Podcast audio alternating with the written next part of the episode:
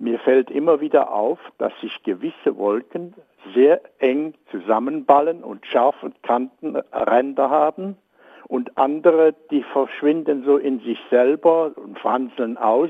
Was hält die Wassertropfen an der einen Stelle zusammen und was wirkt auf der anderen Seite, wenn die Wolken sich so ausfranzeln? Tausend Antworten. Also der Unterschied zwischen diesen Schäfchenwolken und so eher diffusen Wolkengebirgen. Ja, also im Grunde können wir jetzt unmittelbar an die andere Frage anschließen. Wir hatten es gerade eben mit Wolken zu tun, die sozusagen auf einer Ebene relativ gleich anfangen. Jetzt haben wir die Situation, wir haben zum Beispiel Schäfchenwolken oder die berühmten Blumenkohlwolken. Also man muss natürlich sagen, die haben nie so einen scharfen Rand in Wirklichkeit, wie man das von unten meinen könnte.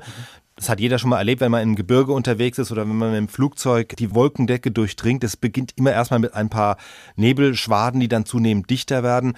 Aber richtig ist natürlich, der Übergang vollzieht sich bei manchen Wolken auf eine so kurze Distanz, dass es von weit weg ebenso aussieht, als hätten sie einen scharfen Rand. Und zumindest diese Arten von Wolken, also diese Blumenkohlwolken, die bilden am Himmel klar abgegrenzte Haufen, die man zählen kann, ja, Schäfchen zählen. Mhm. Und in anderen Fällen bildet sich eine geschlossene Wolkendecke oder so ein paar ja, diffuse Schleierwolken. Und wovon hängt das jetzt dann ab? Und das hängt von den jeweiligen Luftbewegungen ab. Ich habe vorhin gesagt, Wolken entstehen, wenn Luft aufsteigt, dabei abkühlt und der Wasserdampf kondensiert.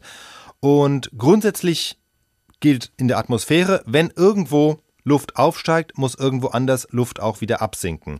Und wenn Luft absinkt, passiert das Gegenteil, dann lösen sich die Wolken tendenziell auf. Das heißt, wir haben immer so ein Muster aus aufsteigender und absinkender Luft, nur dieses Muster kann auf ganz unterschiedlichen Größenordnungen passieren. Also es kann sehr kleinräumig oder sehr großräumig passieren. Jetzt zwei Extremfälle mal. Wenn Luft gleichmäßig über eine weite Fläche aufsteigt, dann entsteht tendenziell eine geschlossene Wolkendecke, wie im Fall gerade eben, ne, mit den Wolken, die auf, eine, auf der Glasplatte scheinbar liegen. Und irgendwo ganz anders, vielleicht 1000 Kilometer weiter, sinken die Luftmassen wieder ab, aber das bekommen wir dann sozusagen an dem Ort, wo wir stehen, nicht mit. Wir sehen nur diese geschlossene Wolkendecke. Das andere Extrem ist, dass diese Luftbewegungen sehr kleinräumig sind. Zum Beispiel, dass wir eine Luftsäule von vielleicht 500 Metern Durchmesser haben, die aufsteigt und daneben eine andere Säule, in der die Luft absteigt.